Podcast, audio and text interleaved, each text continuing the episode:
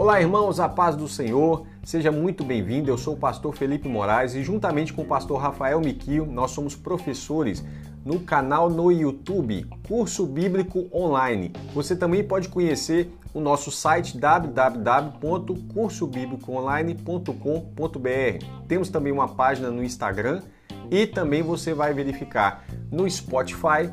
A gente tem é, um canal no Spotify para podcast além de um canal no Telegram. Seja muito bem-vindo e sempre leia as, a descrição. Debaixo de todo o nosso conteúdo, a gente deixa uma descrição com informações preciosas, ok?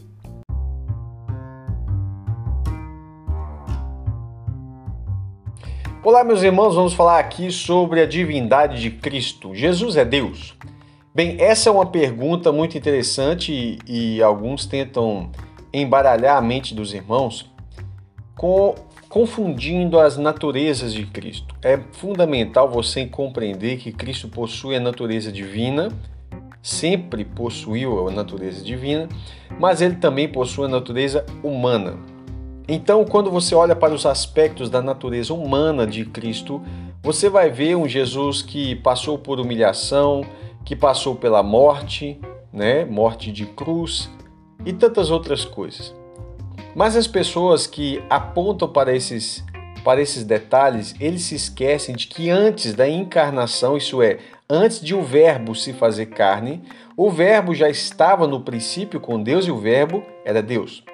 E o Verbo se fez carne e habitou entre nós. Logo, a segunda pergunta a, que nós precisamos fazer, a primeira foi: Jesus é Deus? A segunda pergunta é a seguinte: se Jesus for Deus, por que é que ele não falou claramente que ele era Deus? Uma vez que João vai deixar bem claro que o Verbo era Deus. Por que é que Jesus não falou isso tão claramente? A terceira pergunta, então, é necessária que seja feita uma reflexão acerca dela. A primeira pergunta foi: Jesus é Deus? A segunda, se Jesus é Deus e ele é Deus, por que é que Jesus não falou claramente que ele era Deus? Vamos para a terceira pergunta que é fundamental para você compreender o que eu quero dizer. Se Jesus dissesse claramente, abertamente que ele é Deus, será que Jesus seria crucificado? Evidentemente que não. E aí nós estamos em um grande problema, porque se Jesus não fosse crucificado, o sacrifício que expia os nossos pecados jamais teria sido feito, o sacrifício eterno na cruz do Calvário. Logo, Jesus não poderia se revelar abertamente a todos os homens. Por isso ele falava por meio de parábolas. Por isso ele se identificava de maneiras em que os seus discípulos puderam compreender que ele era o filho de Deus, mas não todas as pessoas. Os seus discípulos puderam compreender que ele é o Messias, mas não todas as pessoas. Os seus discípulos ainda assim tiveram dificuldade de entender até mesmo o plano de redenção. E aí você vai perceber que após a ressurreição, muitas coisas foram esclarecidas para os seus discípulos. Bem, em João capítulo 1, verso 1 e verso 14, diz que no princípio era o Verbo e diz que o Verbo estava com Deus e o Verbo era Deus. Mas no verso 14 de, do primeiro capítulo de João diz que o Verbo se fez carne. E aí nós entramos na natureza humana de Cristo. Paulo vai falar em Romanos 9, verso 5, que Jesus Cristo é Deus acima de todos. Também Paulo vai dizer em Colossenses capítulo 2, no verso 9, que em Cristo habita corporalmente, porque o verbo se fez carne, em Cristo habita corporalmente, não é uma parte, não são porções, mas habita corporalmente toda a plenitude, toda a plenitude da divindade. Isso é, Jesus possui no seu corpo plenamente toda a capacidade divina, ou seja, ele possui a divindade por completo. Não é 99,99%. Jesus Cristo é plenamente Deus, assim como o Pai o é. Pedro vai dizer na segunda carta de Pedro, capítulo 1, verso 1, ele diz que os crentes recebem de nosso Deus e Salvador Jesus Cristo a fé. Quando Mateus fala acerca da divindade de Jesus, ele cita Mateus 7, verso 14, dizendo que a virgem ficará grávida e dará à luz a um filho, que chamarão ele pelo nome de Emanuel, que significa Deus conosco. Está em Mateus capítulo 1, verso 23. Se você lembrar, em, Daniel, em Isaías capítulo 9, no verso 6, vai falar que um menino nos nasceu, um filho se nos deu, e o principado ou governo está sobre os seus ombros, e o seu nome será maravilhoso, conselheiro, Deus forte, Pai da eternidade, príncipe da paz. Esse Deus forte ou Deus conosco, que é Emmanuel aqui também, e em Isaías 7, verso 14, é Jesus Cristo. Quando nós vemos em Hebreus capítulo 1, verso 3, diz o Senhor, o Pai, está falando acerca do Senhor, o Filho, diz o seguinte, que o Filho é o resplendor da glória de Deus. Hebreus 1, 3. Ele é o resplendor da glória de Deus e a expressão exata do seu ser, sustentando todas as coisas por sua palavra poderosa.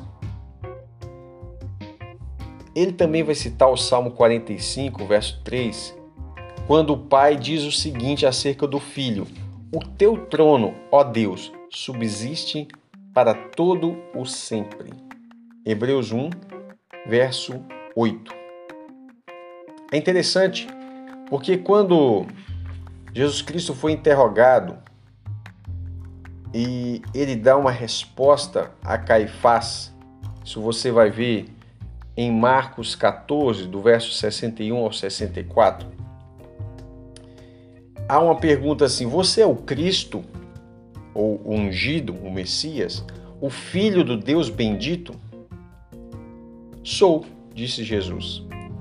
E vereis o Filho do Homem assentado à direita do Poderoso, vindo com as nuvens do céu. Isso que Jesus está falando isso vai apontar para Daniel 7, no verso 13 e 14, falando sobre o Filho do Homem. E aí o sumo sacerdote, ele vai rasgar suas vestes, ele não poderia fazer isso pela lei, então ele acaba de rasgar o sacerdócio, ele perde né, o direito do sacerdócio ali. E ele pergunta: por que nós precisamos de testemunhas? Vocês ouviram a blasfêmia. que acham? E todos julgaram que Jesus era então digno de morte. Por quê?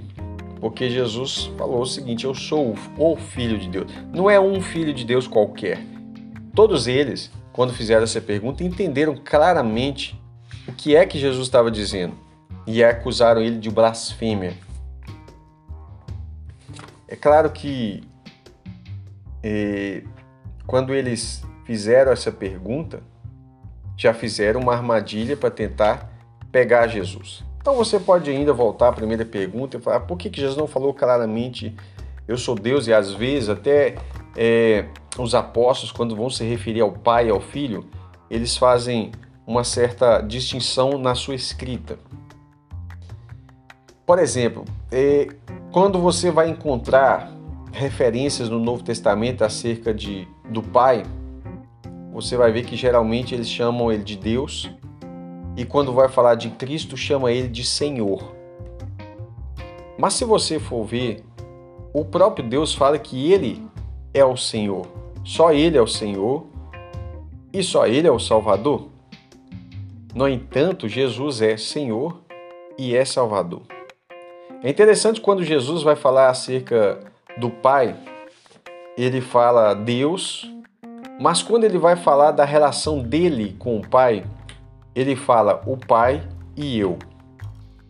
É muito interessante isso, porque quando Jesus quer ensinar algo acerca do relacionamento do ser humano com, com Deus, ele sempre fala Deus. Algumas vezes ele vai falar do Pai, por exemplo, quando ele fala da oração, quando vocês orarem, ore assim, Pai Nosso. Ele também fala que é, a vossa luz deve brilhar diante dos homens, né? as vossas boas obras para que eles vejam as vossas boas obras e glorifiquem ao vosso Pai que está no céu. Mas quando ele vai falar sobre ele, o Pai, sempre ele vai usar a expressão eu e o Pai, ou Pai e eu. Isso é muito interessante. Então eu gostaria de deixar essa, essa breve reflexão acerca do, dos motivos né, de Jesus falar, às vezes, com certa cautela, e aí a gente volta nas primeiras perguntas para você meditar. Jesus é Deus? É, é claro que ele é Deus. Sempre foi, sempre será. Se Jesus é Deus, por que, que ele não falou abertamente que ele é Deus? E aí que está o ponto. Se Jesus falasse abertamente, certamente, ele não seria crucificado.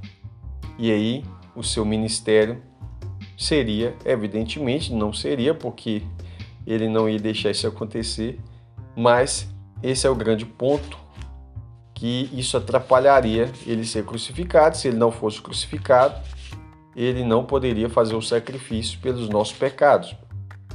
Logo, o propósito de Jesus ter vindo ao mundo não foi para um propósito de exaltação, uma vez que ele tem toda honra, toda glória, todo poder, todo louvor. E aí ele vai falar: Pai, glorifica-me contigo com a glória que eu tinha contigo antes da fundação do mundo. Ou seja, Cristo tem uma glória compartilhada com o Pai sempre, sempre teve.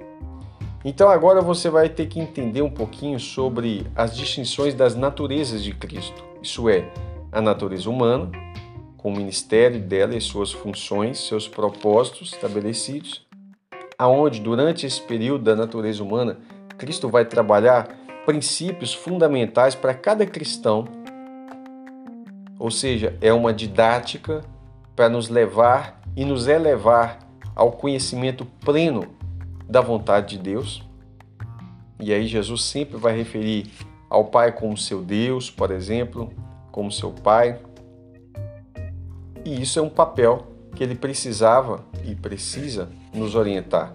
Afinal de contas, Cristo, ele é rei, sacerdote, juiz, não é? Todas essas funções são funções que Cristo está exercendo ao longo do seu, da sua, do seu ministério, da sua jornada, até a perfeição de todo o corpo. Todo o corpo de Cristo está sendo ajustado. E em cada fase desse ajuste de cada pessoa, Jesus está nos instruindo pessoalmente, um por um, por meio da sua santa palavra. E o exemplo que ele deixou para nós, o apóstolo Paulo deixa bem claro em Filipenses, que da mesma forma que Cristo não se apegou ao fato de ser Deus, de estar na forma de Deus, mas ele assumiu a forma de servo, que é a forma de escravo. E aí ele aparece nos evangelhos naquela forma humana, porque o Verbo se fez carne, não é só uma aparência, mas ele se fez carne. E então ele vai ali ser humilhado, ser maltratado, ser desprezado. E alguns confundindo o ministério terreno de Cristo tentam menosprezar o papel dele. E aí, por não compreender o grande mistério que é, e o apóstolo Paulo fala disso, do grande mistério que é Cristo. Cristo é um grande mistério.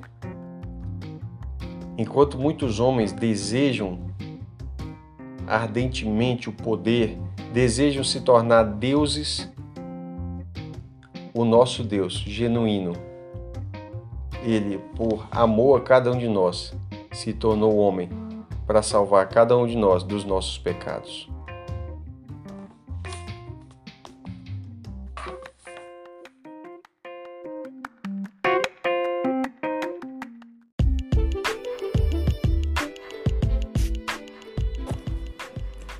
Muito obrigado por você nos acompanhar até aqui. Lembrando para você nos seguir lá no YouTube, canal Curso Bíblico Online. É só digitar lá Curso Bíblico Online. No Instagram também você vai encontrar nossa página. Nós temos também um canal no Telegram com o mesmo nome, Curso Bíblico Online. O nosso site é www.cursobiblicoonline.com.br. Esperamos que tenha sido uma benção para você mais essa aula né? e pedimos que ore por nós. Deus te abençoe. Compartilhe o conteúdo com outros irmãos para que eles também possam ter acesso. Nós também temos o podcast no Spotify. Deus te abençoe.